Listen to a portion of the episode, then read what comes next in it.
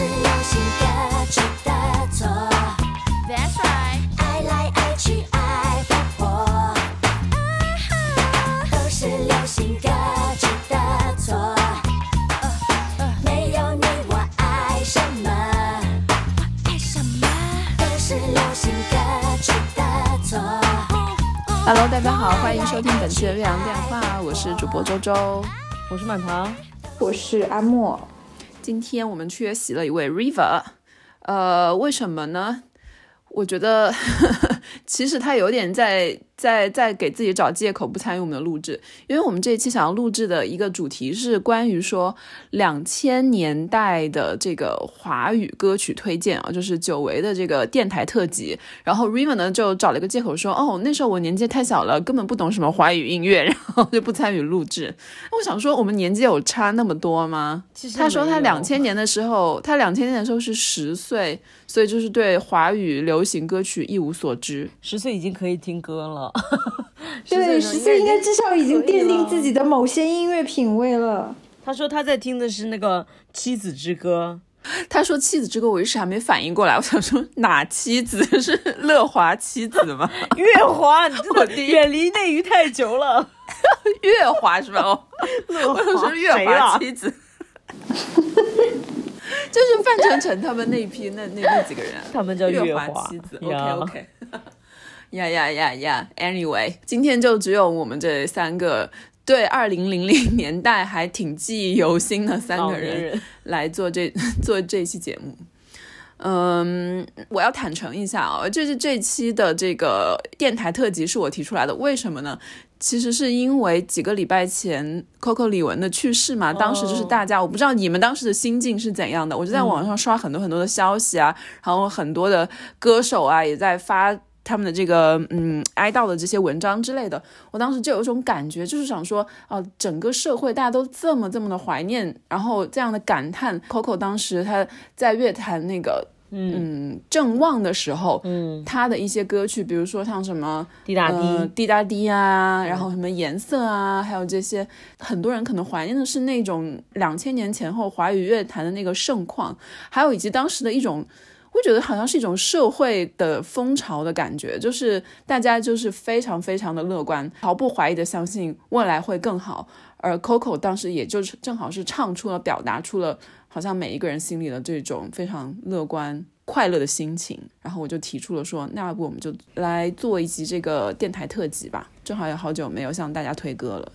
嗯，我我其实觉得那个乐观积极的这个态度，可能跟歌曲就是说都还有一定的距离。就是从我的角度来讲哈，因为我推荐的歌不是那么乐观，所以所以我就可能说，但是我也能够同意你这个当时这个感觉，因为我觉得我们小时候是听过好东西的。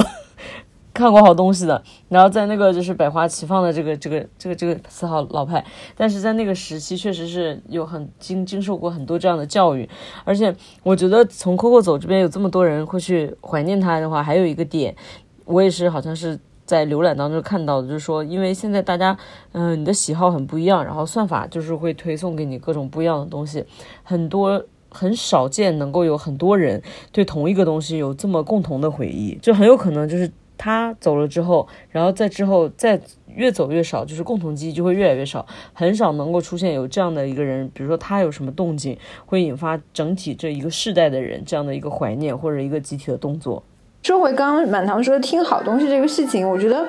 呃，我们必须要坦诚的一个就是，原来可能我们只能通过比如张三，或是 MTV，或者是调频里面去听到一些音乐，但是这些渠道看上去多元，但其实它非常的相似。然后比如说那个时候的音乐基本上是日韩抄欧美的，然后港台抄日韩的，然后可能大陆又抄这个港台的，就是。大家这个音乐上的相似性，虽然也也有也有很多元，也有很原创的部分，但是它有一些相似性，所以我们喜欢这些东西的时候，它其实真的就是一个时代光环非常强的时代光环在里面。但是现在你就会发现，就是这些多元之间互相不搭嘎，就是就就就很非常的割裂，就是就感觉好像。没有办法再回到那一个我们所有的人都在讨论同一首歌的年代了。就就比如说去年吧，我看那个腾讯好像发布会有这样它的二零二二十大金曲，我一首都没有听过。而且那十大金曲的流量啊，包括它 EP 的购买量啊什么的，基本上都是靠粉丝，就完全不是那种我们那时候的流量是什么？我们那时候的流量是靠新华书店正版专辑的售卖，以及盗版以及那个路边音像店两块钱一盘儿的盗版的这个销量来证明它的。比如说光良的第一次，真的就是人手一盘啊。周杰伦《依然范特西》就是人手一盘啊，就是你这些你是看得到的，而且你不可能提到周杰伦的时候有人没听过，或者提到光良的第一次有人没听过，但但现在的你你去现在的那个网易云看他的那个热曲榜，或者是去抖音看他的那个热门配乐榜，然后你就会发现说，哇，你这你该没听过，你就是没听过。真的，而且我就是就是，如果是按你这样讲的话，我其实想到说，其实到在当年做一个粉丝是非常单纯的，因为你做一个粉丝，你只要喜欢他，然后你去买你喜欢的音乐，然后你自己得到享受就可以了。粉丝是没有 KPI 的，就是你不需要为你的偶像做任何什么打榜啊，然后乱七八糟这些事情根本就不需要的。对，而且你那个时候你，你你买正版或者买盗版都不足以去说明你是一个真粉丝或者一个假粉丝。你是一个真粉丝，你想证明的就是，呃，你就在你的随身听里面把它听上很多遍，然后争取每一句歌词都不会出错就可以了。是的，你就好像修一门课程或者是答一门考卷一样，是的，就很简单，只要努力和花出时花时间就 OK 了。好真心哦。那既然说到这儿，就从阿莫开始。呃，其实我有好多，你知道吗？就是那天定了这个选题的时候，我就觉得天呐，就彰显我音乐品味的时候到了。就是我一时间我就会把那个年代拉在自己，就是拉出自己的那个歌单一样那个感觉。虽然那个时候可能都是若干个磁带，然后某个磁带里面的某一首单曲你听了很多遍，但我最后就是痛定思痛，然后再加上呃，考虑到我们作为一个呃女性主义播客的身份，我最后选了两个人和两首歌。然后嗯、那我先说第一首，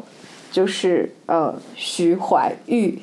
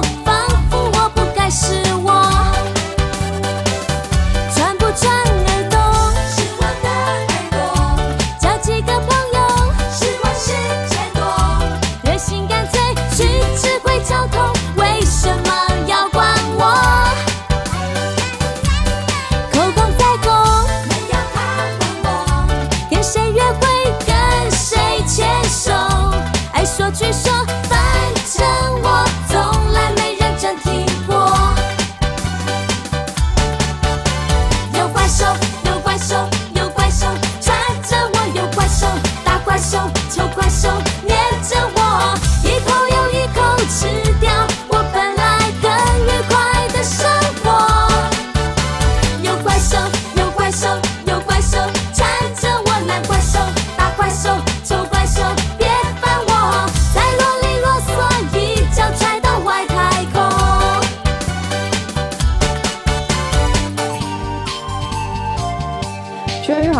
前一段上热搜了，是不是？他最近上浪姐，呃，对，最近在浪姐，然后上热搜，然后我我是在搜歌的时候突然发现好像有他的一些讯息的，然后点进去看了一下，就觉得非常的唏嘘，因为在两千年左右吧，那个时候应该是我小学的和初中的那个阶段，就徐怀钰简直就是大红，真的就是你校园广播，然后所有的调频广播，甚至交通广播，你开了之后，就是他那几首歌，什么怪兽，还有什么 Ring Ling Ding Dong，还有他和任贤齐那种水晶，对的，就是翻来覆去在唱，而且他那个时候的 MV 做的也非常的先锋，就现在什么那个 Y Two K 之类的，就真的就是。就是他，你你现在让我说这个词，我脑子里面就是他穿着那种绚丽的糖果色的吊带，他其实就是那个他那个衣服，其实放现在讲就是多巴胺配色，就多巴胺配色，然后穿什么溜冰鞋，然后冲天冲天明黄，然后对，还有那个脏辫，还有那种就是各种呃哪吒头之类的，他全部都在他的专辑封面和 MV 出现过，而且还有那个喇叭裤、松糕鞋，我觉得应该好像好像比张惠妹那个还早，就他他的 MV 里面穿穿这些东西，而且他当时的影响力真的就是好像在整个亚洲都是非常厉害的。然后后来我记得我还看《康熙》的时候，里面提到有一个人。就是 叫柯以柔，哦 我相信真的康熙哦 水果有些科有对有一些遗老应该还能记得他。然后柯以柔在上综艺节目的时候就直接坦诚，公司就是在把他照着徐怀钰，就第二个徐怀钰去打造的，就是强迫他跟徐怀钰留同样的发型，穿差不多类型的衣服。可见就是影响力有多大，而且公司就知道，我就知道你打造出来，另一个你你也是会红的。果然可以容可以柔其实红了一阵子嘛。嗯，我们说到徐怀钰，感觉他好像是呃，在我们的音乐记忆里面存在了很多很长一段时间一样。但是我一查，他其实真正在舞台前就是非常红的那段时间，也就一到两年左右。哎、他就是九八年出，才一到两年九八年推出首张个人 EP 就是《飞起来》，然后就一炮而红，然后直到两千年就是推出那个《Love》，就是那一张里面有踏浪那首歌的。然后后来他就没了呀，他就演电视剧了，然后就后来就跟公司发生纠纷了。其实真真正正爆红的也就那么一个夏天，可能两个夏天这样子。我大但是在我们的记忆里，在我们记忆里，好像他就是延续了很长一段时间一样。因为记得说他陷入了官司，甚至因为他的官司，他自己变成了一个法律助理，就是他自己去律所打击了当助理。对，就感觉很荒谬，就是一个你你很难想象一个曾经在呃音乐排行榜上那么靠前的人，然后最后落魄到那个地步。还有一个新闻好像是他去陪酒吧，就是。呃，好像经经纪人还是说大陆的公司去强迫他陪陪喝酒，然后他他拒绝了还是怎么样？好像这个事情也上过一次热搜。反正后面每次几乎上热搜都是让人觉得很唏嘘、很落魄，就感觉是下一个呃兰姐的那种感觉。而且那我记得那时候刚开始说他就是出道的时候，也是因为在阳台晾衣服，然后唱那个爱上一个不回家的人，然后被下面的唱片公司人发现的。嗯，他就是整个就是一个平民天后的一个形象，他就是一个路人，然后晾衣服被发现，然后就是唱的歌也都是一些就是少女普通的人会唱的歌。他长得其实也很难说得上是一个就是国色天香之类的，或者是说跟普通人有非常大的差距。他就是普通人里面非常可爱的一种。而且他是在同一年，哎，他是同一年先推出 EP《飞起来》，然后出道，然后在同一年再推出第一张个人同名专辑《徐怀钰》，然后当年的十月又推出第二张个人专辑《向前冲》。他等等于一年就发了三篇，就想说，我当时方发片的那个效率率有多真的。真高。的，太高了，而且他的每一首的制作都非常的精良，就是呃，我要说这张专辑其实跟我那个时候的音乐品味还蛮不搭的。你能想象我在那个时候其实另一半的音乐品味就是那种很丧、很颓的歌，比如那个时候我特别爱听土谣，我在这个年纪的时候已经是。呃，郑钧啊，或者是呃崔健啊的重重度爱好者了，但是同时我还在听《向前冲》这样一张充满少女心的、非常舞曲的广告歌的这样的一张专辑。就是我现在想想都很奇怪，而且我好像并不是很敢于承认自己喜欢徐怀钰，就是会觉得自己承认，如果就是那在那个时候的我就觉得，如果承认他，就好像变成一个特别随大溜，或者说跟我这种。就是阴暗女孩的身份不符的一种感觉，但其实这张专辑我真的听了好多遍。那阿莫，你刚刚说要跟我们讲为什么要特别推荐这首歌？就是那个时候情歌其实主要分两种，一种是讲热恋的，一种是讲失恋的。就失恋里也包括爱而不得这件事情嘛。就是《怪兽》这首歌头一次好像是讲说一个女生被人追的时候，原来不是很开心，不是很幸福。甚至觉得很可怕或者 creepy 的这种心态，虽然它是以一种很欢快的这个方式唱出来的，嗯，就是我我小的时候其实还没有意识到这一点。我记得就是你知道，呃头尤其是头几年开始有一些女性意识觉醒，但是去 KTV 唱歌的时候又只会唱这些老歌。我突然发现这是一首非常女性主义或者是点点女权的歌。然后我在想，我小的时候为什么喜欢它？就是一方面是我有一点想想特立独行那种感觉，然后另一方面是发现说，在我情窦初开或者是在我开始对两性关系有兴趣或者是有这个感知的时候，我意识到这首歌陈述了一种你可能会遇上的一个状态，就是那个时候大家就如果说有一个男生追你，然后不论你什么反应，大家都是会起哄的，或者说是很期待你们能在一起的，就大部分的情况是这个样子的。就比如说，呃，你你一个男生给你一封情书，然后不管你愿不愿意打开，你你对这个男生什么心态，那就是大家好像都默认你是占了便宜的，或者说，嗯，你总会答应他的。这个好像是一种，我也我也说不上来，就好像一直到我们都很大了以后，就是可能都上高中或者上大学了以后，这种状况好像也没有发生太大的变化。比如说一个男生在宿舍楼下点了很多蜡烛，弹吉他表白，就就很一直到近几年，我才觉得，就是社交媒体上的舆论也好，就什么也好，大家才会说，哎，你这是哪就是呃制造情境压力啊，或者说你感动自己啊。但是在我们小时候那个年代，好像不论是偶像剧也好，或者小说也好，大家都把一个男生愿意这样追一个女生的这个行为看作是浪漫的，和这个女生如果她拒绝，她可能就是很绿茶，或者是很很糟蹋别人心意的。但是这首歌，我觉得就是让那个年代的我第一次意识到，说原来就是关系里面是有呃。你愿意接受和不愿意接受这两种结果的。如果不愿意接受，它对你来说这不是浪漫，而是困扰的。所以我我那天在想，就是两千年的那个年代，就是已经开始有这样的一首歌，其实还蛮先锋的。就是我因为我想不到另外一首就是表达同样情境的一首歌。哎，你说到这个，我马上就想到，就是也是他的《我是女生》，因为里面有句歌词就是。你不要学劳勃迪尼洛你不要这样这样的 缠着我装酷站在巷子口对对对对等我，是嗯不是？她就是作为一个小女生，已经非常非常大声的表达出我不喜欢你这么对我，因为我知道我自己要什么，我不要你那样做。这样说起来，其实是还蛮是的的。而且他就是最后的那个部分，还有一句话说：“请还给我让我自己快乐的自由。”就是原来不觉得这句话有站在什么样的高度，但是很多年以后，我大概在二零零九年的时候被一个我觉得是有一点点精神问题的呃高中同学缠上的时候。我再听这首歌，你会觉得每一句话都像在唱给我，唱给九年后的我的那种感觉，就是你你就想做一个不被人打扰的人，真的很难。如果是在一段这种非常糟糕的被单方面缠上的关系里，他就是怪兽，他就是一个像口香糖一样粘着你的那个感觉。我只是想说，我我没有想到，就是这个东西的呃含义是这么深层的。因为我当年在听这个歌的时候，我一直把这个怪兽就想象成我的爸妈，就想说为什么要管着我？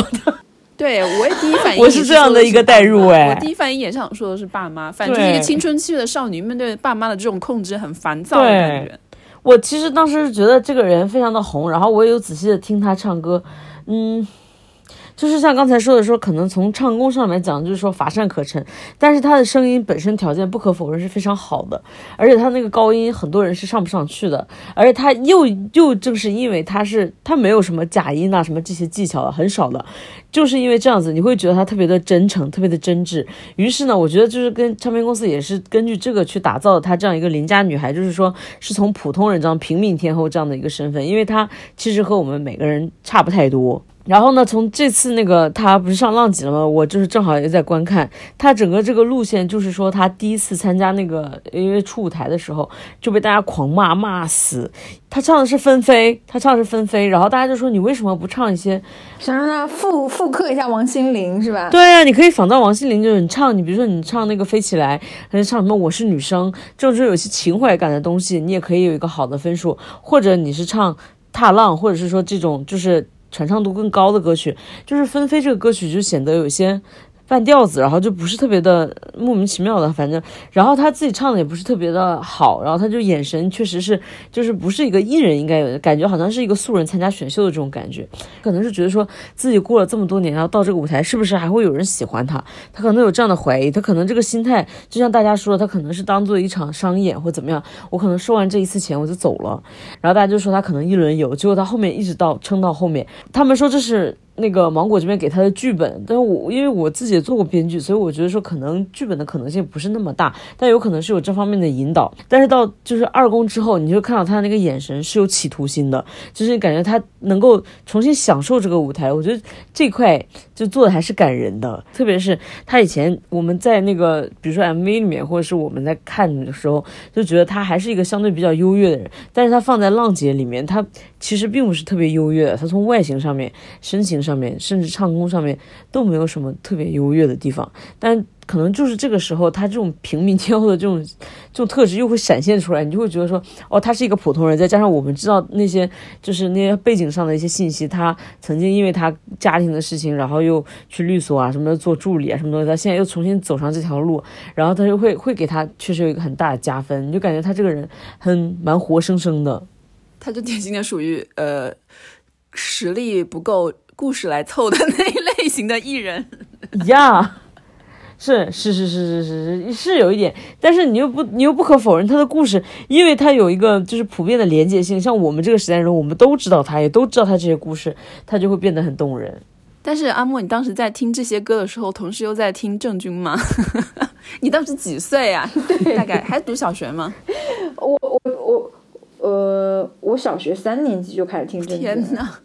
你人生的底色也太苍凉了吧！真的超苍凉的，而且那个时候我特别喜欢听，就是大陆的土谣，就包括那个有还有特别小众的一个乐队叫什么黄群黄众，一对双胞胎，然后还有我怎么还知道呢？这个你好像在第一集的时候推荐过，在我们乐哦我们有说过，我们说过，对对对，然后还有还有那个包括张强，那个 disco 女王啊，对啊，太奇怪了，所以就。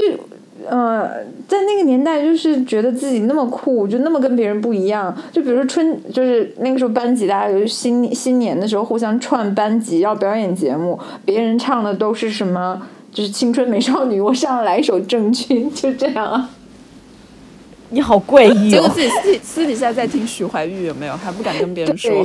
是的，真的，你在那个辽阳的中学，然后唱那个回到拉萨。我还不是唱回到拉萨，我唱赤裸裸，好吗？我天呐，你真的哦，大社死。好，那下面就是呃周周吧。那接下来我吧，周周继续。嗯，我要推荐的也是一个少女，我觉得哎还蛮有传承的，因为呃徐怀钰大概我刚刚说在两千年左右，两千年以后可能就有点销声匿迹了嘛。然后我马上接下来这位就是也是台湾乐坛。出现的另外一个少女也算是偶像吧，至少当时公司的这个目标是想把她造成一个偶像。然后她叫江美琪，我不知道现在说到江美琪还有多少人知道她，或者是说到江美琪，大家印象里面是不是就是那个唱那个双手的温柔啊，还有什么啊？不是亲爱的哦，对对，亲爱的怎么不在我身边？就是这种非常的，这就是异异地恋必备歌曲啊。然后深情又略带文艺的。这样的一个女歌手，但是她刚出道的时候，她是九九九九年出道的，然后当时发的首张专辑就叫《我爱王菲》，就觉得还蛮有意思的。她当时出道第一张跟第二张专辑的那个风格，就跟我们后来知道的《亲爱的怎么不在我身边》是完全不一样的。而且她其实是，嗯，我们知道那个维京音乐嘛，就是捧红萧亚轩的那个，就是姚谦。做出来那个维京音乐，他其实是维京音乐这个厂牌的第一位歌手。当时姚谦是一次性签下了三个女艺人，就分别是女歌手，分别是。我有记得，因为我后面要对我要分享的就是另一个。三位女艺人是一起的，然后待会儿那个要不满堂来说吧，嗯嗯。然后他其实是维京的发片的第一位歌手哦，可以说是整个公司就是推了举全公司之力要把它做红。嗯，但最后结果就是妈妈第一，就是我觉得主要还是因为 第一就是，呃，我觉得有点残忍啊，就是她的那个外形确实不如她之前的徐怀钰，甚至在之前的其实是范晓萱嘛。再往前推，这个少女偶像，她的外形条件确实不如前面两位那么优优秀。她其实就是真的是一个，你刚刚说平民天后，她就真的就是平民，她就是非常平民的长相，她也没有什么特别甜美的不天后吗她不？天后，她就是没有任何甜美的少女的气息，不像徐怀钰或者是范晓萱，因为在华人的这个乐坛里面，你到现在这么多年、几十年，大家吃的还是甜美那一套，都没变都。没有，她甚至有一点是少年的气息在里面。然后我接下来要给你们俩就是发送的这首歌，是来自于他的第二张专辑，叫《第二眼美女》。那你看这个名字就，我有，公司就是我有，我有，我有。没有在推她的外形，叫《第二眼美女》，然后主打歌就叫《第二眼美女》，发给你们嗯听一下，然后要看，也必须要看一下这个 MV。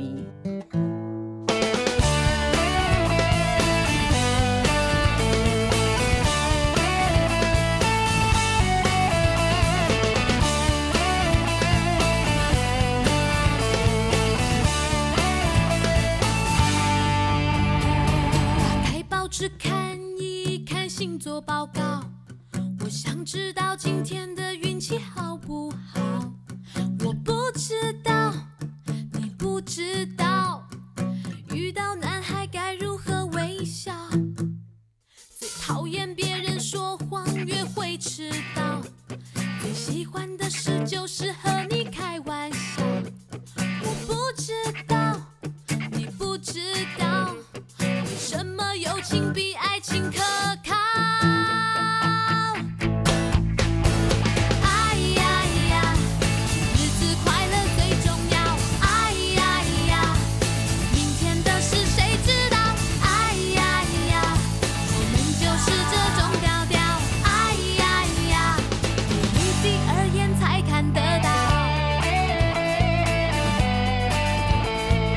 这个歌我当时在天籁村常常看到。哎，阿莫之前有听过这首歌吧？呃，有点印象，但是我好像没有怎么听过他的歌，就除了那首特别火的和大家 KTV 必点的。但是我我我一点开这首歌，我就想起来，我当时看到这个 MV 的心情跟今天是一致的。我就想说，你第二眼也不是美女，你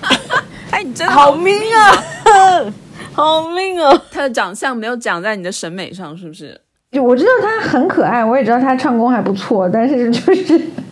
这 呃，不过不过像呃她这个年代的确有好好些女生不是走美女路线的嘛，嗯，比如说他，比如说阿雅，对吧？嗯你把他和阿雅放在一起啊，somehow 有点伤人。你说就是你再看这 MV 就发现说，嗯，你真的不是美女。但我就是完全相反，我前天就翻出这个 MV 来看，我想说，哇，她真的不是说美不美，我觉得她很耀眼。就是我在她脸上，在她那个眼睛里面发现出了一种像小兽一样的，就是那个野兽的兽的那样的神情，就是眼睛里面特别有光，特别有神。我就甚至觉得说。那她现在这个样子，她当年那个样子，不就是跟今今天最红的赞达雅是一个型的吗？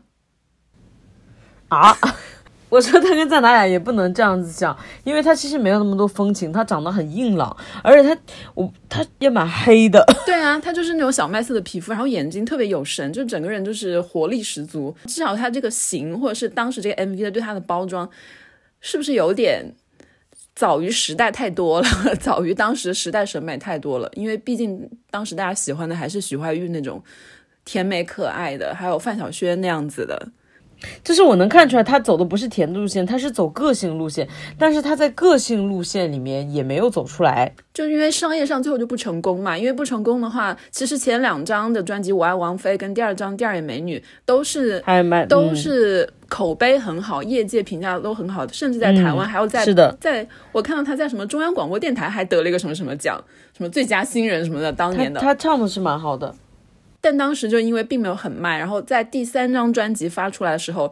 甚至公司哦就发出了一个这样的，也算是一个 marketing 的一个策略，就是说要拯救抢救小美，也就是说如果他第三张专辑再不大卖的话，可能他就再不卖就不卖了，嗯就不做它了，就不给他发片了。所以就是结果呢，第三张还可以，于是他又继续做了。但是从第三张开始，他的他的那个整个包装还有唱歌的路路线就变了，就再也不会唱这种哎呀呀这样子的这种摇滚啊，很硬的这种，你其实也没有很硬，就是那种嗯比较中性的这种风格就没有存在了。他就开始留长发了，发型也改了，因为在这张专辑前两张专辑里面，他的头发还是这种乱糟糟的，就是编一个这个叫什么辫子，雷鬼辫嘛。对，他就是穿一个运动衣啊、牛仔裤啊，非常中性的。然后到了后面就变成了直发、直长发，然后穿白色 连衣裙了。但是你要走这种风格，你又拼不过陈绮贞，所以最后就有点不尴不尬的。其实她的声音条件非常好，非常非常好，然后唱功也也很厉害，但是就是有卡在那里，就很遗憾。我觉得其实这是跟那个唱片公司的策划的问题，因为她也很难，就是她最后因为为了商业上的成功，她就转为，因为她的声音要唱抒情歌也是很好听的。我后来就是搜了一下，他接下来他其实后面一直有在发片，他甚至在二零二二年还有发一张 EP，有他有在很多年以后也有唱一些像最开始的这样的轻摇滚，这样非常直抒胸臆的。但是我看那 MV，他的眼睛里面就没有那种最开始的光了。那那个光。就是说，不管是谁，都是只有在年轻的时候才有的。那不是啊，那你看，比如说 Ella，比如说你看 S H 的 ella，她就是那个光到一直到现在还有，她到现在身上也还是她眼睛也没有那个光是不一样的。胶原蛋白流失，然后光也随之流失，是不是？我觉我觉得那个是不一样，就是那个年轻人那种冲劲，我觉得真的是年轻的时候才有。他后面可能也有，就是但是他可能是对这个行业的热爱，对自己职业的热爱，但他没有那种很很冲的感觉了。我觉得那个光还有一种解读叫做相信未来会不一样，而大部分的中年人都已经觉得最好的时代已经过去了。其实我觉得你们可以去看一下，因为江美琪你们可能没有关注，因为她今年还有在参加综艺，然后她有一个就是那个就是什么，比如说什么来听我的演唱会吧还是什么的，跟那个戴佩妮跟周慧，天哪！这三个名字放在一起，就是历史的尘埃堆。对 他跟戴佩妮跟周慧，然后他们就是有一个组合，他们就是好像是这个节目就是请好朋友来一起来唱歌，然后唱他们平时可能就比如说像你唱片公司企划之外的歌，可能唱片公司给企划给那个江美琪，他就是一些这样的抒情都市歌曲，然后都市的情歌，然后但是他本人其实喜欢的是，比如像你放的这个歌，还有他之前我爱王菲这个的，因为我对其实印象是蛮深刻的，因为我当时非常的 follow 乐坛。他就是一个就是有点奇怪的一个，但这个歌路咱就是说在当时确实不是一个主流，真的，他没有办法就是吸取很很多的一个注意力。他后面走那个情歌，我觉得从唱片公司的策略上来讲是没有问题的。然后，但是他可能压抑他本人的这样的一个天性。就是最近的，这个节目里面就会把他们三个人，他们三个人的组合叫做风三娘，就包括周慧也是。周慧她当时被安排到风铃，然后也是因为她本人长得也就是说乏善可陈，然后 就只能给她安排这，因为我记得周慧当时出片甚至不给她本人的脸呢，她是用那个漫画整个 MV 都是一个漫画。对，对啊，然后就是说他就是那就是安排这个路线，他选择余地就很少，但他现在就是也不在乎这些了，然后他就可以跟像戴佩妮，她因为长得好看，她的空间就比较大一些，她就可以带着她的这个姐妹，然后一起，她们就会有一些新的尝试，你就可以感到就是江美琪的唱功非常强，就是一吻到现在可能就已经二十多年过去了，她的唱功还是很强，就是我觉得她可能是这三个里面唱功最强的，因为周慧的声线可能都还受限，她在高音的地方可能会显得略略略就是尖，或者是说她的声线比较单一。但是江美琪的声音是变化变化的范围很大，就是咱们讲就是可塑性很强，她其实可以适应很多种风格的，她自己也很喜欢这种这种风格，你就可以看到她的表现力，甚至比她年轻的时候更好一些。嗯，因为他其实他是被姚谦一手选中的，当时公司花重金打造他，就是看中他实力，然后就觉得说，嗯，他外形包装应该也是可以做一做。但是很难讲说历史的如何变化，就是说，如果是以他这样的实力加上外形条件放到今天，能不能出道，或者是会不会比当时有获得更好的这么一个呃吸引力、关注度，我觉得也很难讲。或者是放到今天，他根本就出不了道。看他，是的，看他上什么节目吧。他因为他当时至少前两张专辑，他是确实是在做，就是倾全公司之力帮他找到最好的词曲，然后制作人这样来做。我不知道现在放到今天的话，还能不能给他至少出到两张专辑是这样子的一个水平。包括第一张专辑里面的第一首主打歌叫什么“对我好一点”，我当时也是很喜欢，因为她的歌词就是直接唱给她的男朋友说：“你对我好一点，不然我就是我就走人了”，就是这样子的。然后第二张专辑就是这首《第二眼美女》，她的歌词也是就是说。我们就是这种调调，说明天的事情谁知道，就是非常的，你知道，我在我看来，我就觉得 能代表时代精神的。我甚至觉得这首歌里面，那个呃，有一些歌词会让我想到呃，那个我去两千年，就是朴树的我去二千两千年，那种感觉，就是一股脑的向前冲的那样的傻乐傻乐的劲儿。嗯。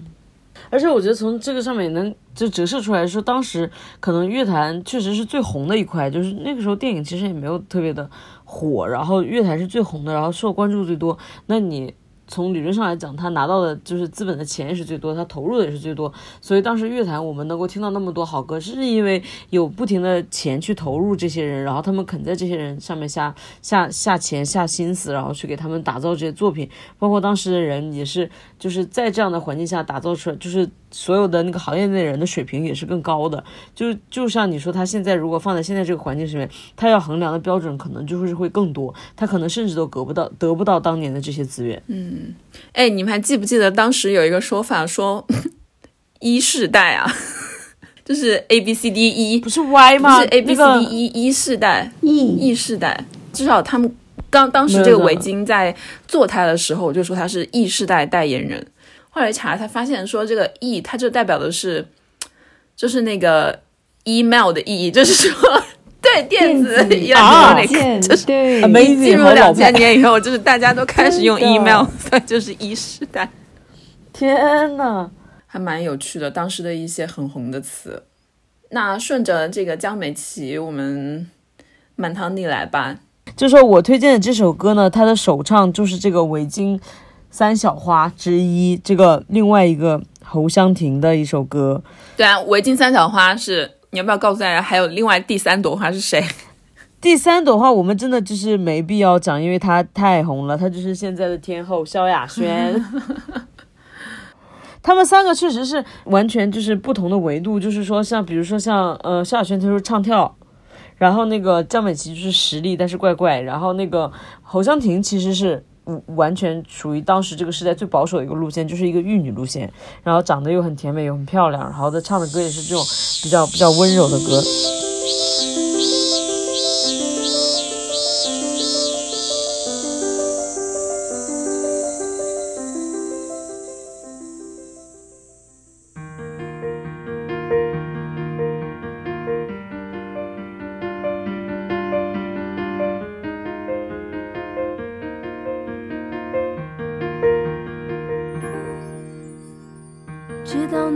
快有了新恋情，我有点嫉妒，有些安心。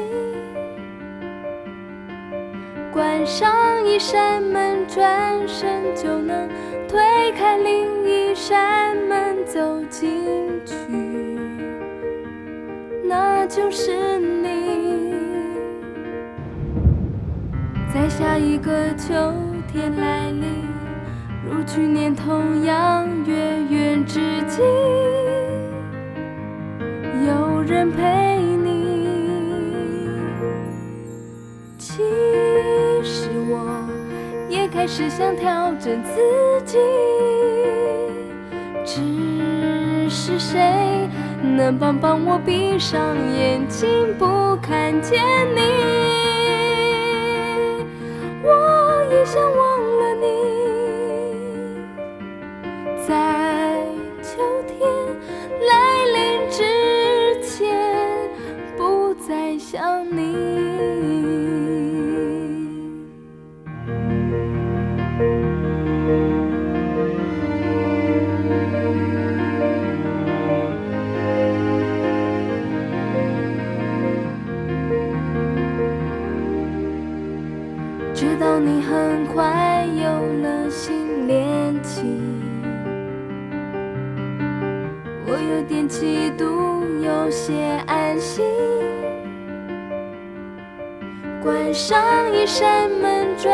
深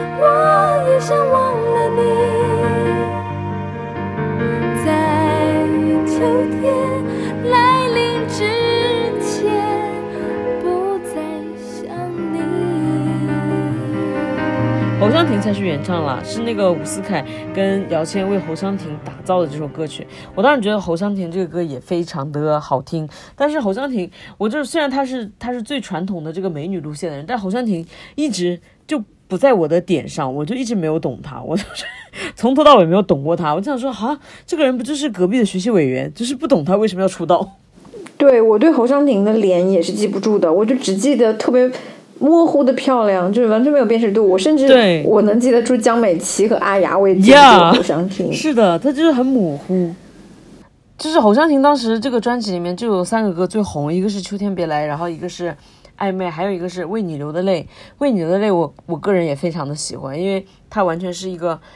就是有一些摇滚前置的歌曲，但是被她唱的是变成了一个少女心事，但是她那个歌是好听的。我觉得侯湘婷她的资源很强，这她这些歌你现在拿出来都很好听，然后。反正有几个歌里面，在经常在后面的选秀歌曲里面也也经常被被倡导过，但是我个人觉得侯湘婷的表现力是略微有一些平淡的。据说他们三人当时一起出道的时候，号称都是好朋友，无话不聊。就是萧亚轩、侯湘婷跟 侯湘婷跟江美琪，因为 年纪相仿吧，可能也是三小花一起出道。那那是那就是新闻稿啊，这是咱谁不知道呢？因为侯湘婷从零七年之后就已经就在演艺圈里面见不到她了。嗯可能他就是真的靠这一首歌《秋天别来》可以吃一生的那种，就一首歌吃一生的歌手。是的，但是我又想说，其实，在两千年左右哈，有很多这种靠一首歌能够吃很久的人，就是这种，就那时候叫什么一片歌手，你们还记得吗？就是有一些人，比如说，嗯，季如锦，超多，真的值得一辈子去爱的女人。对，哎，我跟你说，我就想着引申出来，那我们现在就引申出来这个一片歌手，因为季如锦这个人当时很神奇，就是值得一辈子去爱的人，这个歌其实当时很红，嗯，就是你你你你就是在我们这个年代基本上都听过，然后去 KTV 也会去点这个歌。然后我后来见到季如锦是什么场合？是我就是因为工作的原因，然后要跟那个唐嫣的团队去打打交道，然后我问他们要那个唐嫣的经纪人电话，结果这个经纪人是季如锦。唐嫣的经纪人，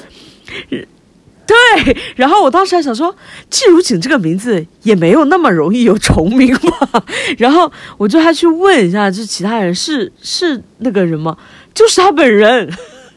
所以他现在在大陆活动哦。天呐，我不知道，就是反正我当时还在这个行业内的时候，季如锦是唐嫣的经纪人呢。然后就是那个唱那个《值得一辈子去爱的人》，就我想说啊，他当时这个歌很红啊，为什么他会变成经纪人？就是我觉得很妙。然后后面你们还记得有一个人叫什么本多露露，超记得的。他发了两张专辑啦，美丽心情他后面发了第二张，他好像也是就这一片吧发了第。二张，但是第二张没有第一张红。但是他是你们辽宁人，你知道吧？他是你们东北人，我不知道，我以为是他台湾人。不是？但他感觉名字很那个很洋气，是不是？他整个型，他其实是你们辽宁人、东北人，然后去日本受训，然后在台湾红的。太荒谬了，我以为他是一个台湾人。然后他名字叫本多露露，还有一个男的叫，就是可能他不止一片吧，但是也差不多，就类似于就只有一段时间是红的周俊伟。天哪，我我差一点要推荐周俊伟了，《抢救你的爱》。我也是，呀，大雨伞，我也是差点。他不是范晓萱前男友是吧？是他出道的时候是跟刘德华一起合唱歌曲走红。然后就是最近最近看到他是因为在那个黄子佼的那个吐槽里面，啊啊啊啊啊！但是这些人其实都并不是真的只有发一片啦。周俊伟他至少在我记忆中是发了两片，但是可能就是那么一两首歌特别红，然后就没了。对我其实就是说，真真的想说，那个时代就是竞争真的太激烈，像这种素质的人，我觉得其实他们都不差的，只不过就是当时是因为嗯竞争太激烈，他们没有办法得到下一片的资源了。嗯就是你必须是你的你的实力要非常非常顶尖，你才不会被顶才不会被尖淘汰。真的。如果我们这样想起来的话，其实那个呃许怀玉也是算是证明了自己。因为他有商业价值啊。但是其实你这样一说，虽然就是说你们两个好像对侯湘婷都没有非常高的评价，但是我不得不说，每年到了秋天要来的时候，比如说像现在这个季节哈，就是你们那边可能上海还是很热，但实不相瞒，我这边已经十五六度，已经持续了两周了，我的心里就会想起这首《秋天别来》，每年此时，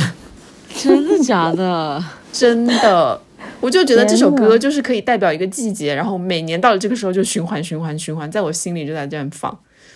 就是“秋天别来”这四个字就起就起的很好，你不觉得吗？这四个字“秋天别来”就哇太伤感了。再加上我刚刚又重温了这个 MV，就想说侯湘婷，虽然你觉得她这个美非常容易复制，就像隔壁的学习委员一样，但是学习委员不就是整个班最受欢迎、最受男生喜欢的那个女生吗？是也没错 是也没错，就是低调，还没有班长那么霸道。对啊，就所有男生都喜欢她，所有女生也不会讨厌她的那个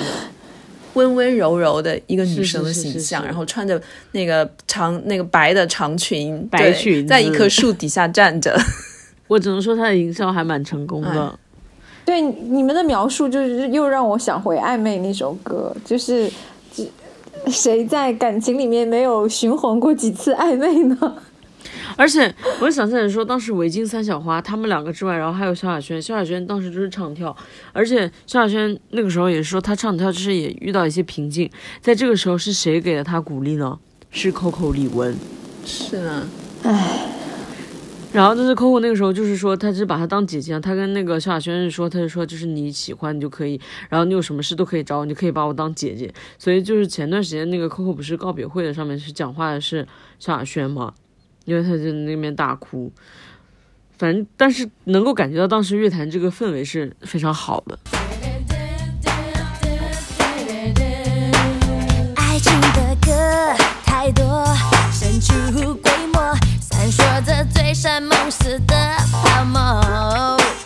奔向的过，结果紧抱着心魔，可是那旋律总是在按摩。听得真堕落，